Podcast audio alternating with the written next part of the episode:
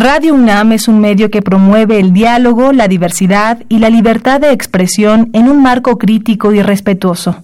Los comentarios expresados a lo largo de su programación reflejan la opinión de quien los emite, mas no de la radiodifusora.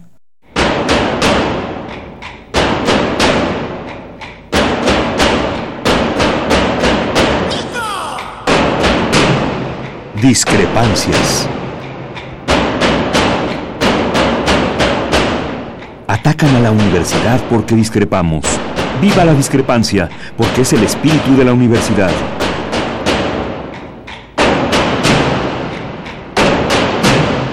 Martes de Discrepancias. Conduce Miguel Ángel Velázquez.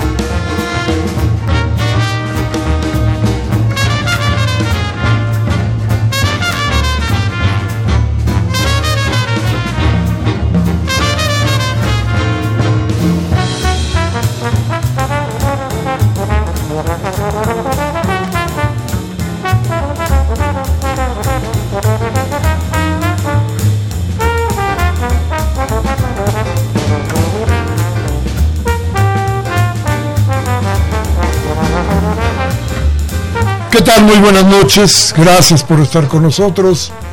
Esto es Discrepancias, estamos en Radio UNAM y como siempre en nuestra cita de los martes pasaditas de las 8 de la noche, aquí, aquí como le decía usted en Radio UNAM. Y mire, mire lo que son las cosas.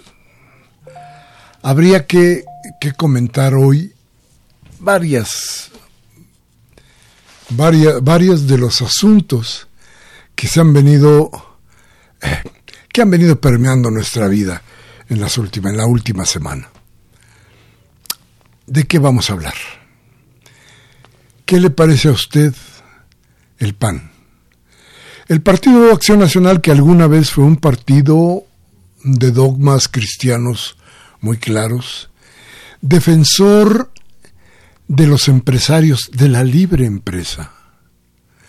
Un partido que defendía el cristianismo como algo, algo muy propio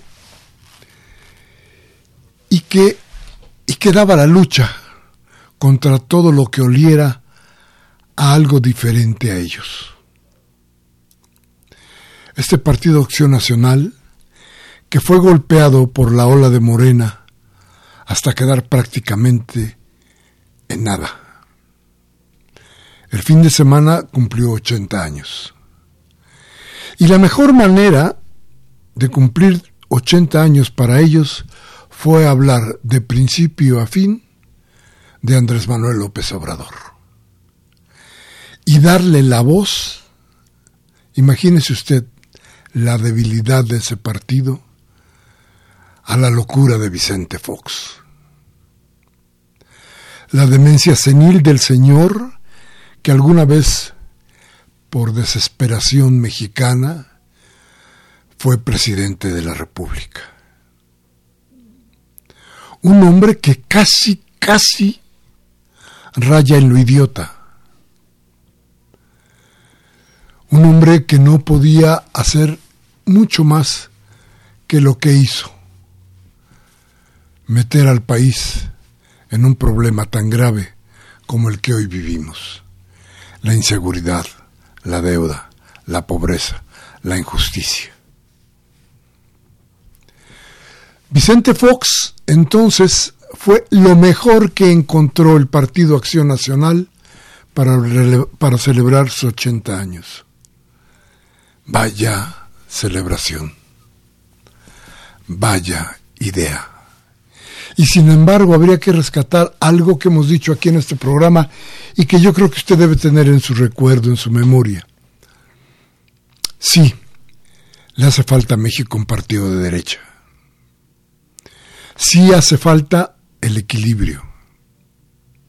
Sí hace falta que muchísima gente que no cree en las izquierdas de ningún tipo tenga una representación. Sí, una representación. Sí, que se oiga su voz. No el poder, ¿eh? El poder lo dio la gente a otra instancia política. En, esta, en este caso, a la cuarta transformación que enarbola Andrés Manuel López Obrador. Vaya, entonces, ¿qué tema? Qué triste un partido con 80 años que en lugar de proponer, solo nos habla de sus fobias y de sus odios. Un partido vacío de ideas. Un partido sin nada que ofrecer y sin nada que decir. El panismo agoniza. Agoniza como está agonizando el sistema de partidos en todo el país. El PRD prácticamente no existe. Los demás, el PRI, está en franca extinción. El PAN ahora nos resulta, nos da a conocer su gran debilidad. Y Morena, que es la alternativa que plantea la cuarta transformación como partido político, no existe. Es una amalgama de ideas. Y ya vamos a platicar, ya vendrá el tiempo que platiquemos mucho sobre Morena. Pero por lo pronto, por lo pronto no es partido político. Por lo pronto, es, ¿qué le podría yo decir? La plataforma que impulsó la candidatura de Andrés Manuel López Obrador. Que mucha gente supone que es de izquierda, pues ya bien que lo suponga. Hay mucha gente que no lo supone así, porque la conformación, los grupos que están actuando al interior de Morena, no son necesariamente quienes están buscando justicia, sino que están buscando proteger sus intereses. Es otra cosa. Pero algo está saliendo de ahí. Algo está pasando en Morena, pero Morena tampoco es partido. Es decir, hay urgencia por crear una idea más clara de la representación en las cámaras de la población mexicana. Se requiere una nueva forma de ejercer y de hacer la política, porque todo ha cambiado, todo. Pero la política, la política sigue siendo casi igual que en el siglo XIX. Entonces, cambiar lo político sería el último impulso de todo esto que hoy estamos viendo que no nos sirve, que no nos representa, que requiere de nuevas ideas. En fin, gracias por estar con nosotros. El otro tema será Salmerón. El otro tema serán, desde luego, la historia y la memoria de los golpes de Estado, las dictaduras y las resistencias de América Latina. Ya verá usted quién está con nosotros para platicarnos de esto. Y, y mire usted, hoy Salmerón es una gran figura para mucha gente en la izquierda y gracias a, gracias a la derecha, Salmerón hoy es muchísimo más famoso y muchísimo más importante que hace una semana. Vaya entonces un aplauso a la derecha por describirnos a un historiador que por ahí teníamos escondido desde hace un buen rato. En fin, vamos al corte, regresamos con nuestro invitado. Buenas noches, gracias por estar con nosotros.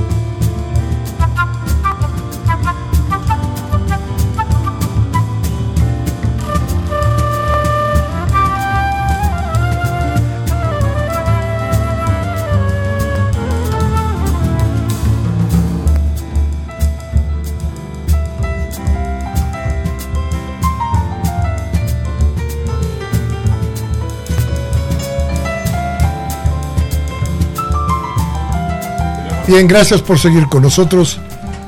Qué amables. Gracias por estar aquí.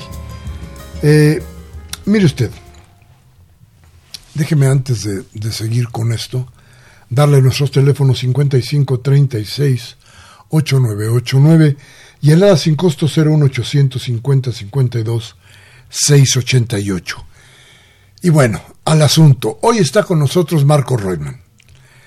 Marco Reutemann, que usted ya conoce porque ha estado participando con nosotros desde hace muchos años, es profesor titular de Sociología en la Universidad Complutense de Madrid, articulista en la jornada y amigo de esta casa sobre todo. Un hombre que ha estado siguiendo el cambio en todos los sentidos en la política de Latinoamérica porque, porque es su especialidad, porque ha podido descubrir muchísimas cosas, porque es un hombre que sufrió en su momento la represión en Chile, que tuvo que abandonar su país para radicarse en España, porque las cosas no iban bien donde nació. Él sí sabe de lo que sucede con un gobierno como el que, como el que mantuvo Pinochet.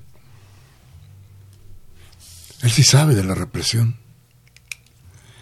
Y sabe cómo eran esas, esas cosas que, mire, cuando, cuando Pedro Salmerón habla o le da calidad de valentía al hecho de la guerrilla, y claro, a los guerrilleros, pues si lo ve uno fríamente, sin apasionamientos, uno diría, pues fíjense que, que sí. Estos muchachos que no podían comprar armas como las compran hoy los, los narcotraficantes, que no tenían armas, que no tenían prácticamente nada, pero que se habían involucrado en algo que se llamaba, imagínese usted, guerra de guerrillas, lucha armada. Vivían o, luchaban con las armas que le recogían a los policías y a los soldados que de pronto, de pronto asaltaban por ahí. Ellos se enfrentaban a un gobierno y a un ejército regular, bien armado, preparado para la guerra, y se enfrentaban con esto. Ni siquiera digamos que con un entrenamiento real. Hoy sabemos, por ejemplo, que Cuba en ningún momento apoyó a la Liga 23 de septiembre. Hay ya infinidad de relatos, de ideas. Es decir, ¿cómo que no eran valientes si no tenían con nada con qué luchar? ¿Cómo no eran valientes si estaban arriesgando la vida por un ideal? ¿Cómo no eran valientes si buscaban cambiar un régimen tan duro como el priista? ¿Es posible o no es posible que eh, el crimen que se dice que cometieron en contra de uno de los, señores que, a ver, deje usted, planteáselo un poquito. A ver, el señor Sada, ¿a qué pertenecía? ¿A quién pertenecía? Bueno, el señor Sada, a ver, vamos a decirlo como es. Sada pertenecía, desde luego, a ese régimen autoritario que dominaba México. Sada era, eh, bueno, dije Sada, bueno, el apellido es Garza Sada. Pero, a ver, estos señores pertenecían a esa clase dominante hegemónica que no permitía nada, que había cerrado las puertas a una juventud que necesitaba de muchas maneras, de muchas formas, libertades, que exigía libertades, que exigía un cambio de régimen que era importante. Había una guerra, no nos olvidemos de eso. Y esa guerra, esa guerra, quiera usted o no, quieran los señores de, de Nuevo León, de Monterrey o no, esa guerra, los primeros Las primeras víctimas eran un pueblo que no tenía cómo defenderse.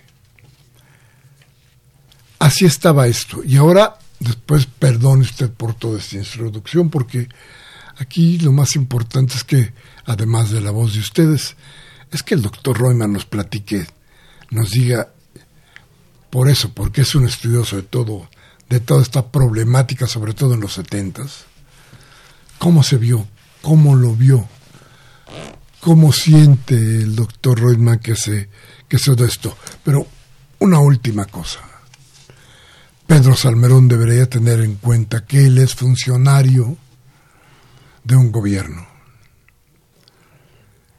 Y que cuando se es funcionario se deben de cuidar las palabras. A lo mejor dicho de otra manera no hubiera sonado como sonó.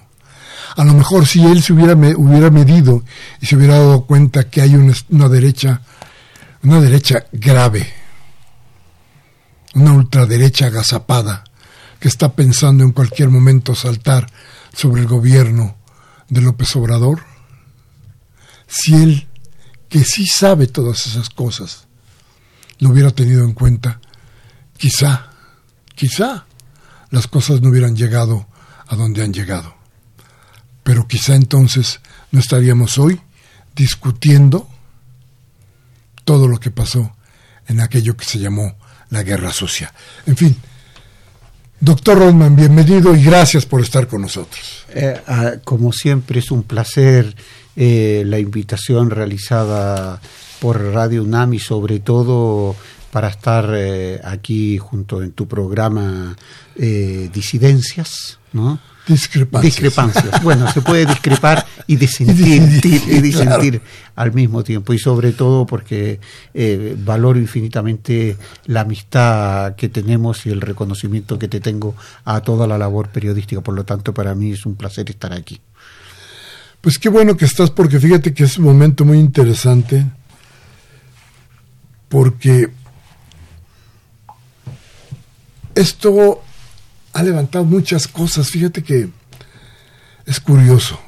Se empezó a revisar aquel momento de la guerra, de la guerra, de la guerra social. Y hoy, hoy empezamos a descubrir cosas, o estamos viéndolas desde otros ángulos. Empezamos a ver, ah, bueno, ¿y era justificada la, la, la, la, la lucha armada? Por ejemplo, yo empezaría por ahí. ¿Se justificaba una, una lucha armada, y no nada más en México, ¿eh? en toda América Latina, o en casi toda América Bueno, eh, habría que empezar señalando que la mayoría de los derechos políticos, sociales, económicos y civiles de lo que hoy gozan las grandes mayorías sociales en América Latina, como el derecho de huelga, ¿no? el derecho de sindicalización, el derecho a paro, el derecho de jubilación, más allá de los alcances que pueda tener en términos de su extensión. Se han conseguido siempre a través de luchas armadas, de matanzas al movimiento obrero, semanas trágicas, semanas de muerte, donde la represión de las Fuerzas Armadas y los ejércitos, desde el siglo XIX, en los, en los momentos de independencia, hasta el siglo XXI, han estado dándose. Es decir, siempre las resistencias y la lucha armada ha sido la forma por excelencia de reivindicar democracia en América Latina. Si no, no se puede explicar, entre otras cosas, cuando los movimientos populares o cuando los gobiernos democráticos, nacionalistas, antiimperialistas en América Latina, desde el siglo XIX y sobre todo el siglo XX, lograron ampliar, y no solamente ampliar, sino desarrollar esa dignidad de los pueblos latinoamericanos, de hombres, mujeres, juventud, aquellos incluso de los ancianos, de los pueblos originarios, la respuesta fueron los golpes de Estado. Por eso la forma de reivindicación por excelencia de la democracia ha sido la forma insurreccional armada. Tal vez el único momento en el cual el voto llegó a constituir una posibilidad de una vía pacífica fue en el caso de Chile entre el 70 y el 73.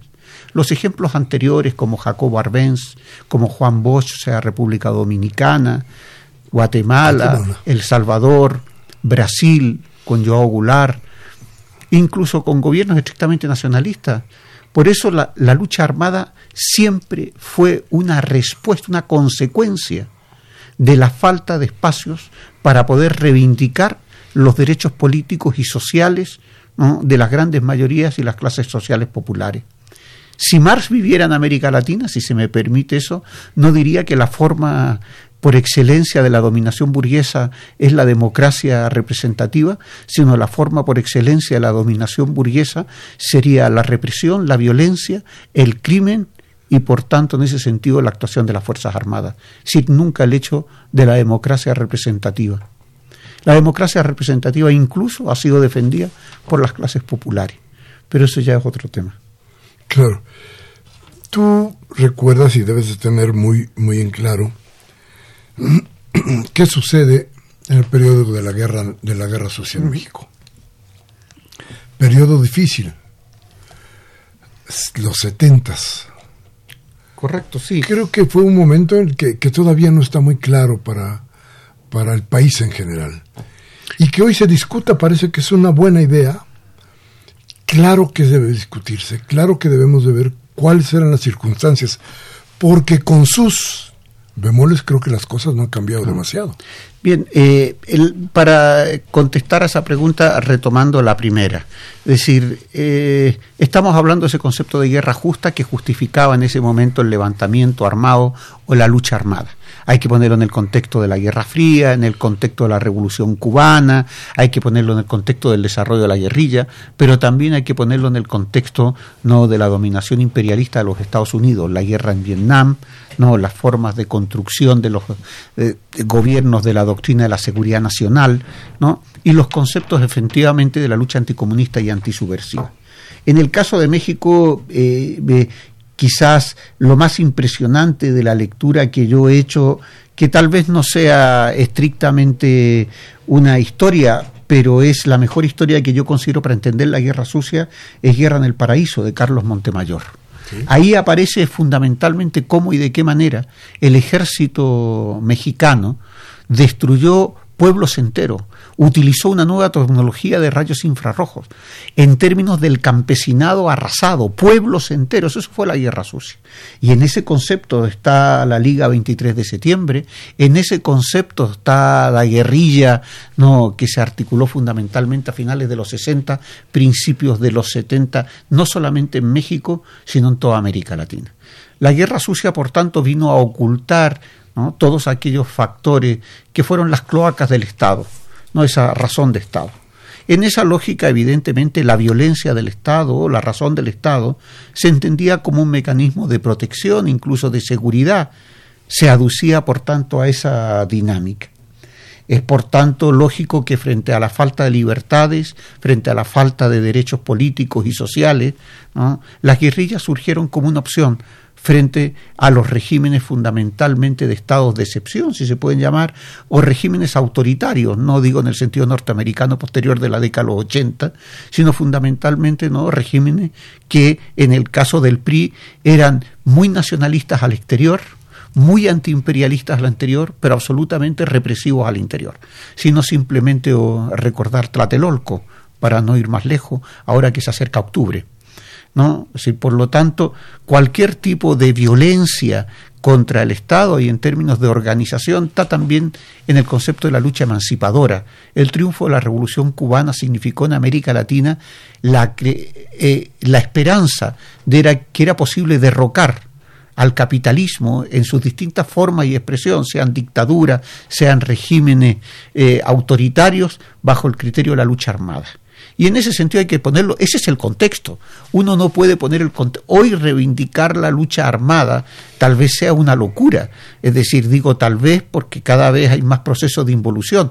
Nadie garantiza que toda la expresión de esta involución no se termina traduciendo en una explosión sin las características que tuvo en la década de los 60. Pero es, es evidente que la lucha armada es más bien una consecuencia y no una causa, sino cómo se puede entender la mayoría de la expresión de la guerrilla. Ahora, las guerrillas tenían ese sentido. La idea del foco, el hecho de, de Batista y la posibilidad de que unos guerrilleros, no desde la montaña, pudieran tomar el poder y efectivamente eso generó un rayo de esperanza, en tanto en cuanto los gobiernos que habían nacido de las urnas habían sido derrocados por golpes militares, no de la doctrina de la seguridad nacional después de la Segunda Guerra Mundial, no con la doctrina fundamentalmente no Truman para decirlo en, esa en esa lógica, ¿no? Por tanto, yo diría que, que ese, es, ese es el contexto. Descontextualizarlo y ponerlo hoy es lo que evidentemente la derecha hace. Y eso significa criminalizar, no entender y descontextualizar. Sí, tienes toda la razón, pero a ver, ¿cómo, a ver, esto de criminalizar? Bien, voy a poner otro ejemplo. Salgámonos de México. Eso es muy interesante. Salgámonos de México. Por ejemplo, el caso de los Tupamaros, 1972 detención de 12 tupamaros, entre ellos no Mario Rosenkopf, no Fernández Huidogro, los puedo citar sin ningún problema, Raúl Sendig, Jorge Manera, Julio Maranales, José, José, Mujica, fueron secuestrados y durante 12 años mantenidos ¿no? como rehenes por parte de las Fuerzas Armadas, cambiándolos de sitio, no permitiéndoles ver a nadie, y miren ustedes que curiosamente Rosenkopf, Fernández Huidogro y entre otros también Mujica que resistieron, terminaron siendo después presidente de Uruguay, ministro de Defensa de Uruguay, ministro de Cultura de Uruguay, en el Frente, en el frente Amplio, no en el gobierno de José Mujica. ¿Fueron valientes? ¿Se les puede hoy decir que fueron terroristas? Que los tupamaros en ese intento de secuestro que también había llevado, y estoy poniendo presidentes, presidentes y ministros. Puedo poner otro ejemplo de Dilma Rousseff, torturada y también en esa época luchadora contra una dictadura.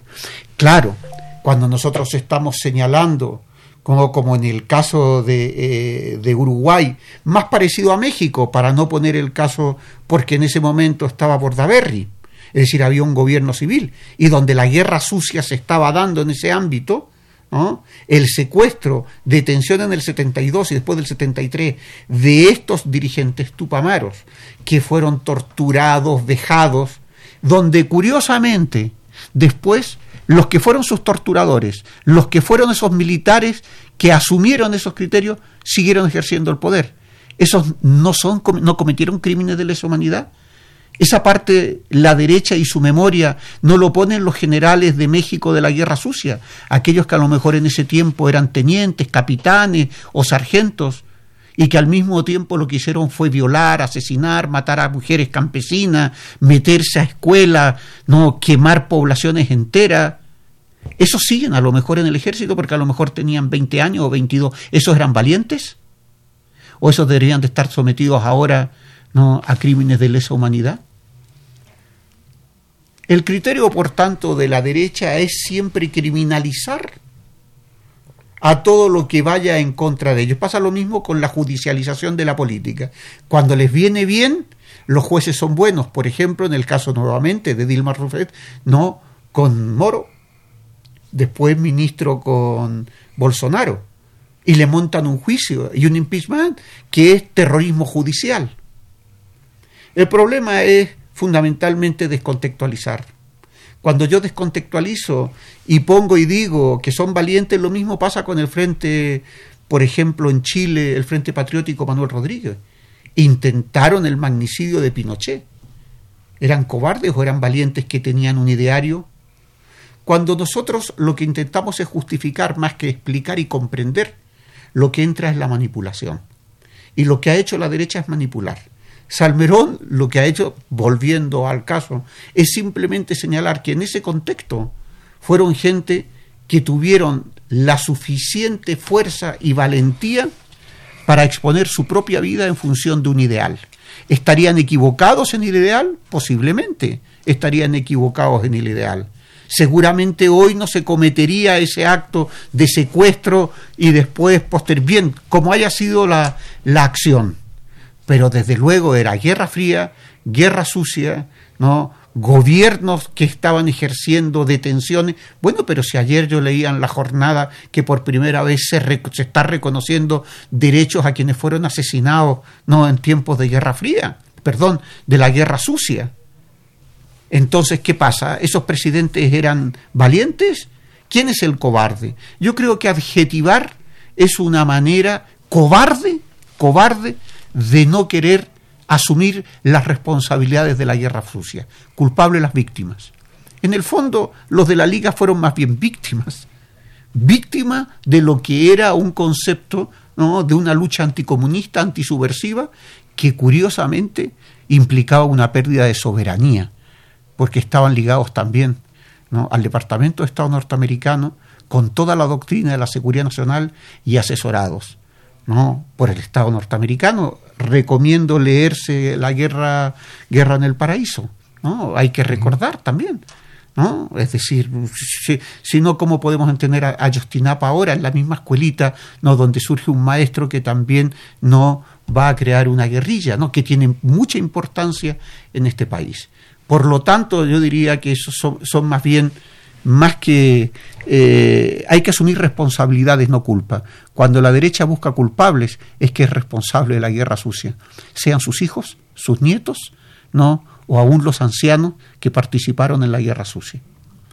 Pues ha, ha pasado medio siglo, y después de este medio siglo creo que el clamor sigue siendo el mismo, justicia. Vamos a ir a un corte y vamos a regresar inmediatamente con el doctor Reutemann y con estos conceptos que yo creo que nos están aclarando muchísimas de las cosas que en la historia de pronto nos quedan un tanto oscuras. Vamos al corte, regresamos. Teléfonos en el estudio 55 36 8989 y el A sin costo 01800 50 52 688. Vamos al corte.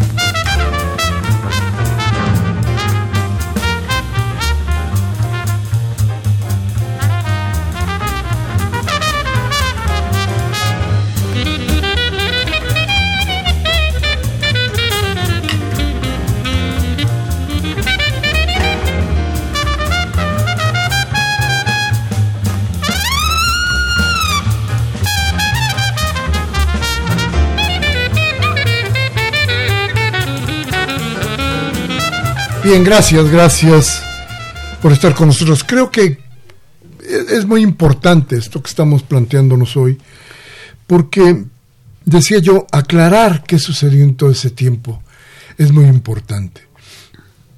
Es muy importante, por ejemplo, revisar Guerrero, revisar las matanzas que se dieron cuando Lucio Cabañas era un profesor y, y, y llegaron a matarlos y mataron a casi todos los de la gente de su poblado. ¿Qué suponía el gobierno, la derecha, que tenía que, cómo tendría que haber respondido quienes quedaron vivos? ¿En la sumisión total? Esa era la idea. El sometimiento no fue de ninguna manera, por ningún motivo, aceptado por aquella gente.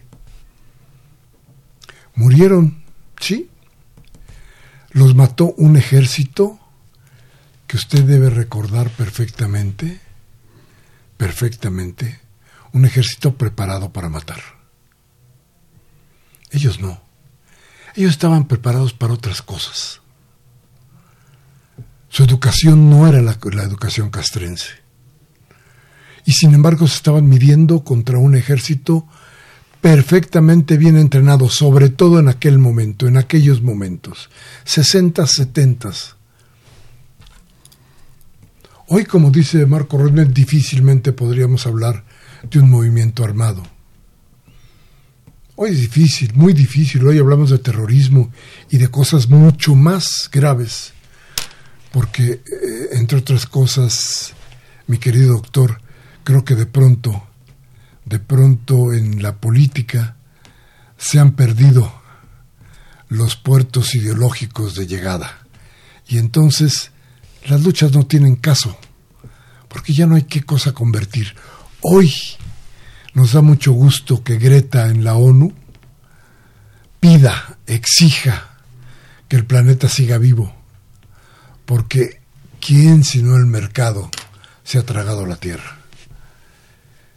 ¿Quién sino el capitalismo le ha pegado con todo? Hoy sí la nueva reivindicación, pero ¿qué más hay? Y no tiene color ideológico o parece no tenerlo, ¿eh?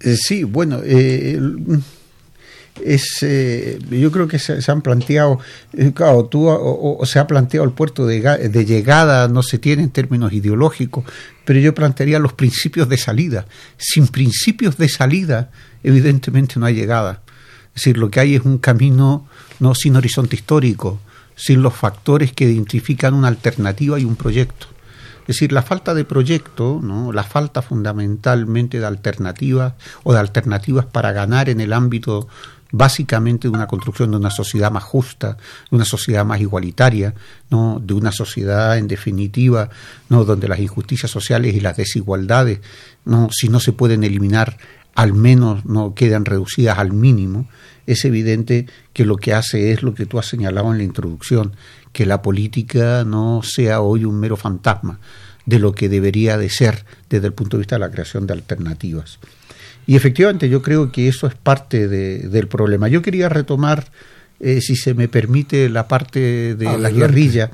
Es decir, cuando tú señalabas que eran jóvenes, hoy evidente, es decir, el concepto de la juventud en el ámbito de lo que era la ilusión, lo que eran el voluntarismo, que caracterizaba fundamentalmente algunos movimientos guerrilleros, cuyo, único elemento que lo movía a lo mejor era una lectura no muy rápida no de los grandes teóricos del siglo XIX, Marx, o articulados a la Revolución Rusa o incluso a la Revolución China con Mao, o articulados a los grandes movimientos de emancipación no en Vietnam, porque hay que recordar que ese es el concepto, ¿no? cuando el Che señalaba crear un 2-3 Vietnam, ¿no? los elementos que, que, lo definían. Y se señalaba que no había tampoco formación militar. No es el caso de la guerrilla guatemalteca con John Sosa, es decir, con quienes se salían del ejército, o el tenentismo en el caso de, de Brasil, por ejemplo, en la columna Prestes, es decir, donde estás hablando de una nueva, o, o si uno quiere también de los militares ecuatorianos en un momento, o Marmaduke Grove en Chile en el 32, Comodoro del Aire, que por 14 días creó la República Socialista de Chile, la primera en el continente, a través también ¿no? de un, un golpe de Estado, si podríamos eh, señalarlo. Por lo tanto, es cierto, es decir, yo lo que creo que había era mucha ilusión y era la forma que había de luchar ¿no? fundamentalmente contra eh, regímenes políticos autoritarios o dictaduras o neoligárquicos o oligárquicos ¿no? o, o desarrollistas que negaban evidentemente todo tipo de democracia política, económica y social. Y por tanto está justificado, está justificada esa lucha está justificada entendido en ese elemento. Después podemos entrar a comprender si era eh, un gran error político y teórico, un gran... Sí, todo eso lo podemos entender, pero lo estamos entendiendo a 50 años. O sea, lo estamos viendo atrás, lo estamos viendo. Por eso siempre la historia la reinterpretamos. Ahora, o sea, siempre es el pasado el que vuelve y nosotros reconstruimos el pasado según nuestras propias dinámicas. La derecha reconstruye el pasado justamente porque no quiere justicia ni reparación, porque quiere el olvido, no quiere memoria. porque la memoria los condenaría. Por eso están rompiendo la memoria, están rompiendo el pasado y por tanto lo que no quieren es justicia. Porque la justicia no es eh, queremos ojo por ojo y diente por diente, es una justicia reparadora.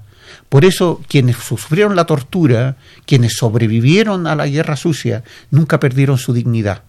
Se les torturó el cuerpo, a lo mejor en esas torturas perdieron parte de la familia, perdieron muchas cosas, pero nunca su dignidad. Por eso son valientes, porque nunca torcieron el brazo. Y por eso Salmerón tiene razón.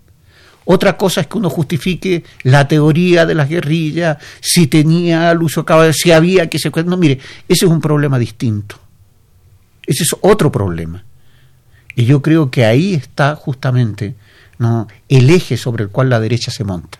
Sin memoria histórica puedo reprimir, puedo volver a hacer lo que quiera y por lo tanto puedo ocultar las responsabilidades que tú has señalado. Es el Estado, fue la razón de Estado. Sí, y mira, déjame decirte algo. Ya que hablamos de cómo regresa el pasado, y hay, hay que decirlo, yo lo creo así, ya, ya, habrá, ya habrá tiempo para que se analice. Pero mira, Salmerón, yo creo que sin querer además vacunó algo muy importante, porque resulta que en Los Pinos, ahí donde, donde vivía la hegemonía, resulta que de pronto premian y reconocen a Marta Alicia Camacho y se recuerda al marido, José Manuel Lizárraga, se les recuerda cuando ellos eran dos de los militantes importantes de la Liga 23 de septiembre. Ella es una sobreviviente. Claro. Él murió. Tú decías, perdieron muchas cosas en las torturas. Hasta la vida. La vida la perdió el marido. Nunca se supo más de, por ejemplo, no me acuerdo del apellido Higinio, me parece que se llamaba uno de los que intentaron secuestrar a Garzazada. No se supo más de él. Nunca más se ha sabido de él. ¿Qué pasó con ese hombre? No sabemos qué pasó con él. ¿Dónde están? Pero, pero, a ver, antes de esto, ¿por qué decirlo de Salmerón? Porque el escándalo de Salmerón logró que esta, esta identificación de la gente de la guerrilla, de la gente de la 23, no causara el escándalo que iba a causar cuando se les diera este reconocimiento. Entonces, de alguna manera creo que vacunó frente a la derecha esta, esta, esto que le debía el pueblo de México a la gente que había luchado y había dado su vida por ellos. Entonces, yo creo que esto, esto era, era importante de muchas maneras, o es importante de muchas maneras. Símbolo fundamental, los pinos. Nada más, nada menos. Ahí estaba lo que estás diciendo tú, lo que eh, estabas diciendo tú. Efectivamente, y creo que eso es fundamental, porque, por eso digo que hoy se reinterpreta, esto eh, se reinterpreta en función de las dinámicas que hay. Franco no era un tirano, sino que era un régimen autoritario. Eh, Porfirio Díaz era un dictador honrado.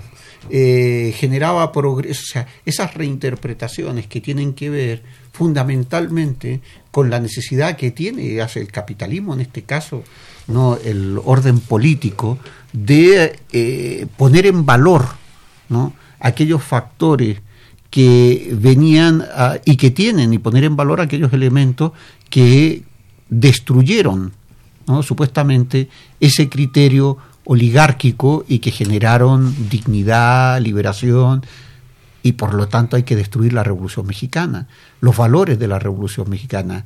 Hay que, por tanto, recuperar ese pasado bajo otro criterio que lo que haga es negar el triunfo de la Revolución Mexicana. De la misma manera que uno escucha que Villa era un ladrón y que Zapata era un violador. Digo, eso lo puede decir alguien de la derecha y nadie le pide responsabilidades. Claro, tú es algo que era, que era muy importante y muy interesante cuando hablabas de todo esto de la memoria y decías, bueno, este, a la derecha no le interesa la memoria. Claro. No quiere meterse con la memoria, pero sí le interesa alterar la historia. Claro. Porque es modificar la memoria. Es decir, lo más importante de todo esto es cómo llegan a alterar todos los hechos históricos para su beneficio, para poder contar su historia. Pero aparte, claro, pero aparte de eso otro hecho más importante, sin historia puedo controlar y hacer sumiso a quien quiera porque no tiene pasado. Le construyo su pasado. Claro, Esto es mío, son, eh, gente mía. Eh, eh, por eso hoy hablamos de la guerra neocortical. No se trata del control del cuerpo, sino del control de la mente. No se trata, por tanto, del... Hoy no se eliminaría a los guerrilleros. Es decir, la guerra psicológica como una parte más, ¿no? Lo, que, lo cual no significa que, que, los podrían matar. No estoy diciendo que el uso de una guerra convencional no estaría. Pero lo que estaríamos diciendo es que hoy de lo que se trata es de controlar a las personas sin necesidad de matarlos y que estén convencidos de lo que están haciendo. Y esa es la gran digamos, gran guerra que hay ahora. No es la biopolítica, es la psicopolítica. El control absoluto de la mente en términos de que se tomen decisiones de manera obediente, disciplinada, inmediata y sin respuesta. Es decir, una obediencia absoluta. Y eso es la guerra que estamos teniendo ahora. Por eso aparece la televisión en estos marcos y para eso está en fundamentalmente el capitalismo digital, es los elementos de las redes, los mecanismos de control de los dispositivos, todos esos factores ¿no? vienen a señalar que hoy ese factor que nosotros también entendíamos de la guerra, ¿no? La, guerra entendida con los, con los eh, bombardeos, las violaciones, eh, la muerte de la ciudadanía, la población civil, la destrucción de pueblos enteros, los muertos en las calles, eso que Goya retrató en los cuadros negros, ¿no? de lo que fue la guerra, las guerras de independencia en nuestra América, también, ¿no? con esos horrores que generaba eh, la guerra. Hoy esos horrores directos desaparecen. Hoy es más fácil que la gente vea Juego de Tronos, que juegue a los videojuegos, ¿no? O que al mismo tiempo no quiera ser emprendedor, que al mismo tiempo quiera. Por eso, ¿no? La guerra actualmente lo que genera es depresivos, ¿no? Y estresados, no locos y encarcelados. Y eso es el mejor ejemplo de la pérdida de la memoria, porque sin conciencia no tienes capacidad de enfrentarte al enemigo. Por eso es tan importante lo que ha sucedido ahora. Por eso debemos de poner en su exacta dimensión lo que dijo Salmerón. Lo que dijo Salmerón y lo que significa. No el error de Salmerón de haberlo dicho, desde, una, desde una posición de gobierno, porque esto ha alterado muchas cosas. Pero la importancia de haberlo dicho, la importancia de lo que pasa en los pinos y la importancia de traer a este presente aquella, aquella historia que se quiere alterar. Es curioso que eh, no conozco personalmente a Salmerón, pero voy a poner el ejemplo de América Latina.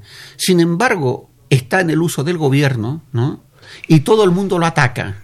Bolsonaro hace una apología de Pinochet, del golpe de Estado del 64 en Brasil, reconociendo todos los muertos como un factor de lucha anticomunista, y esa misma derecha que pide la renuncia de Salmerón, ¿no? bajo el criterio del mismo principio que ellos aducen, se callan frente a Bolsonaro. O se callan frente a la derecha de este mismo país, ¿no? que son capaces de denigrar a la izquierda, no a la izquierda, sino a la gente que luchó ¿no? y que murió en la plaza de Tlatelolco diciendo que eran terroristas y comunistas. Entonces, a ver, cuidado, o la ley es para todos, yo, o sea, en ese, en ese sentido, ¿cuál, cuál, cuál es la lógica? Es decir, aceptamos que un presidente sea capaz de decir que la dictadura chilena fue buena e insultar no a Bachelet, que no es santo de mi devoción, diciendo que Pinochet hizo bien matando a su padre y torturándolo porque era un comunista. ¿Dónde están esos mismos que han pedido yo? Claro, dirán, es que es un hecho internacional, no está en nuestro contexto. Bien, de acuerdo, acepto. Pero por lo menos que hubiesen sacado una declaración diciendo, no aceptamos que se diga eso. No sé si tú reconoces, te recuerdas tú de un ejemplo en una columna cuando vine aquí a México, donde un señor, que no quiero recordar su apellido, pero que lo sabemos, me dijo que cómo le daban un premio a Joan Garcés, ¿no? si se lo tenían que dar a Augusto Pinochet porque había salvado a Chile del comunismo. ¿Te recuerdas quién era, no? Sí, sí. Vale. Bien, pues mira, déjame decirte que, que yo creo que hoy tenemos que volver a sacar muchas, muchas, a volver a releer lo que está escrito y a descubrir lo que quedó en esta guerra sucia, para poder entender muchas cosas de lo que nos pasan hoy y para dar, dar el valor de lo que hoy se tiene y de lo que debemos de cuidar. Pero quiero, quiero antes de que, de que nos pase otra cosa, recomendarles, léanlo. Se llama Por la fuerza o la razón. Es la historia y memoria de los golpes estados, dictaduras y resistencia en América Latina.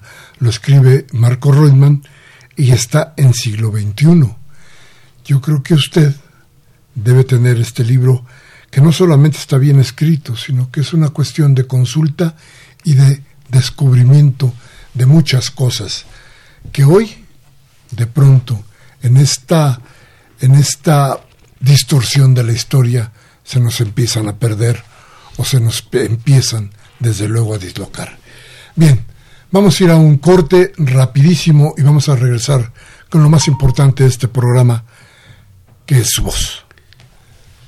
Gracias, vamos al corte. No, oye, no quise.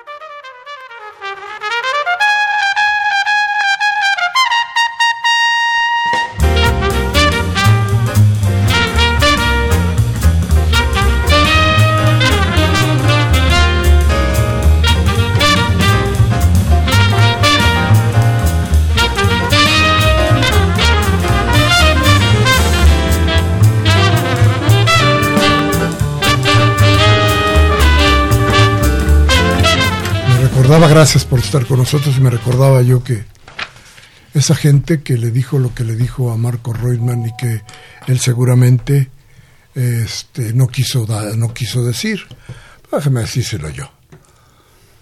Ese que le dijo lo que dijo, lo que dijo Marco Reutemann está a favor de Pinochet, lo dijo Poncho Romo. ¿Le suena el nombrecito? Bueno, pues abusados. Ahí le va.